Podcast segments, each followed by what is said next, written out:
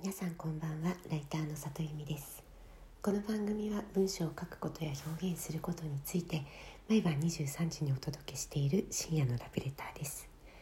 えー、皆さんあの原稿を書くときって、えー、何を使って書いてらっしゃいますでしょうか、えー、つまりワードを使って書いてるとかこう原稿用のアプリを使って書いてるとかありますでしょうか？私はですね割と5,000字を超えるような長い原稿であったり書籍の原稿の時はスクリブナー3という、えクライアントを使って書いています。でこれがすごくね結構有料で高いんですけどいくらだったか忘れたけどまあまあ高いんですよ。万万単位だった気がするんですが、えー、違ったりして、えーとでもまあまあ高いんです。でそれはどういうふうに使うかっていうと,、えーと、例えば書籍とかだと、えー、インタビューのテープ起こしが40万字ぐらいあることはざらででその40万の原稿というのを分類しなきゃいけないんですよね。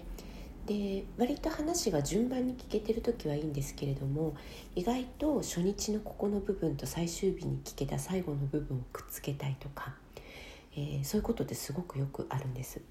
であとインタビュー終わってから構成を考え直したら当初インタビューの順番で聞いていたものではなくて全く構成を変えた方が面白いってこともよくあります。でそういう時に必要なのがもともとの素材をこう、えー、っといくつかのこう分類ボックスに置くっていうことなんですけれどもスクリブナーだとそれがよく簡単にできるんですよね。で私の場合はえー、テープ起こしの、えーと、全部一本化したものを、えーと、それぞれの、えー、これについて喋っているっていうブロックごとに、えー、どんどんスクリブナーにコピペしていきます。でコピペしたものをスクリブナーの良いところは付箋のように入れ替えたり、えーと下に持ってきたりつまり、えー、ここのカテゴリーの中にこの話とこの話とこの話とこの話を入れるというような、えー、フォルダ分けみたいなことができるわけです。でもさらに素晴らしいのはウェブに出ている記事だったりも、えーと、同じフォルダ内に入れていけるんですよね。で、えー、画面としては2画面で操作します。で左側に元のテープ起こしを置いて右側で原稿を書くというようなやり方をします。え、これをやるようになってから、ま、リアルで付箋をこう書いてね手で付箋を貼ったり剥がしたりっていうことをしなくなったんですけれども、えー、書籍だとこれで管理するとすごく分かりやすいのとあとまだ書いていないところ抜け漏れも分かりますし、えー、書かずに残った素材というのも最後に一気にチェックできたりします。なので、えー、私は、えーとすごくスクリブナーを愛用しています。もしよかったらあの皆さんも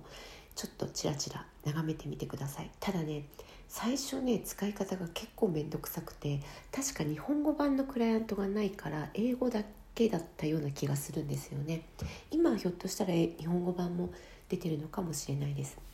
でもともとは論文とかあの映画のシーンごとのえっと、プロット分けとかあと小説のシーンごとのプロット分けをするために開発された、えー、クライアントソフトなので、えー、すごく、あのー、論理的に分解したい文章の場合はすごく役に立つんじゃないかなと思います。今日も来てくださってありがとうございました。また明日も23時にお会いできたら嬉しいです。ライターの里由美でした。皆さんおやすみなさい。